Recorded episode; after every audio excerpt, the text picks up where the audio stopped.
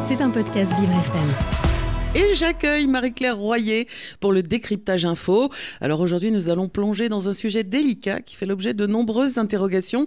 Euh, alors que le mois des fêtes des fiertés bat son plein, une controverse a surgi autour d'un drapeau.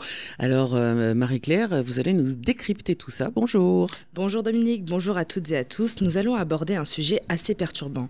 En ce mois des fiertés, nous avons l'occasion de voir arborer un peu partout des drapeaux représentant les différentes branches de la communauté LGBTQ+. Et ça, bah, ça nous fait plaisir à Vivre FM. Malheureusement, et ce depuis le 2018, un sujet vraiment immoral refait surface. Préparez-vous à découvrir le drapeau qui n'a certainement pas de quoi être fier, le fameux drapeau de les MAP. Et c'est quoi du coup les MAP Eh bien c'est tout simple, MAP qui signifie Minor Attracted Person désigne une personne attirée par les mineurs. C'est le terme plus ou moins poli pour désigner les pédophiles, dans une tentative de se faire accepter au sein de la communauté LGBTQ.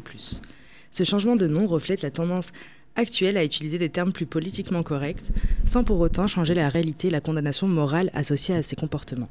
Les MAP tentent de toucher les gens en prétendant que les pédophiles sont des marginaux incompris et qu'ils ne devraient pas être méprisés. Et ça vient d'où ces bêtises? Ah, les merveilles d'Internet, Dominique. Une internaute curieuse du nom d'Anna DeWitt a récemment fait une découverte des plus inquiétantes. Elle est tombée sur une communauté florissante de personnes qui se proclament fièrement pédophiles et qui échangent librement sur leur attirance envers de jeunes enfants.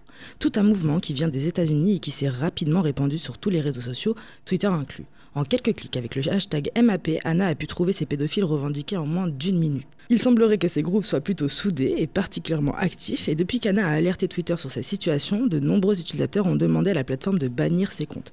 Mais vous savez, ce n'est pas si simple. Après tout, le terme MAP englobe une grande variété de profils sur les réseaux sociaux. Vraiment? Il y a donc d'autres profils que ceux des pédophiles qui utilisent ce terme? Eh oui, Dominique, des jeunes préadolescents et adolescentes qui se disent alliés des pédophiles jusqu'aux pédophiles assumés qui n'hésitent pas à afficher ce titre fièrement dans leur biographie sur les réseaux sociaux. Certains vont même jusqu'à banaliser ou justifier la pédophilie criminalité en exposant ouvertement leurs préférences en termes d'âge. Et si cela ne suffisait pas, il y a même des liens partagés vers des dossiers contenant de longs textes pseudo-scientifiques où des soi-disant experts vantent les droits des enfants à avoir une sexualité, allant jusqu'à légitimer les relations entre mineurs et adultes. Quelle belle époque nous vivons, n'est-ce pas? Oui, enfin, en même temps, ça date pas réellement d'hier. Hein.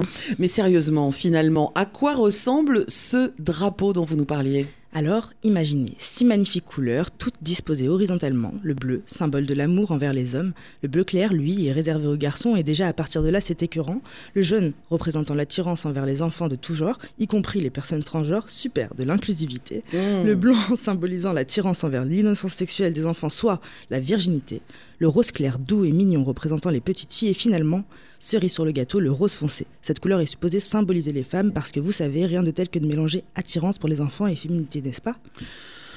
Bon, nous sommes en 2023. Je suis sans voix tellement je trouve ça euh, bah, affligeant, horrible, enfin tout ce qu'on veut.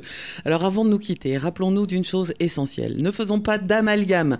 La communauté LGBTQ+ lutte pour l'égalité des droits, tandis que l'attirance envers les mineurs est illégale et condamnable. Merci Marie-Claire, très bon week-end.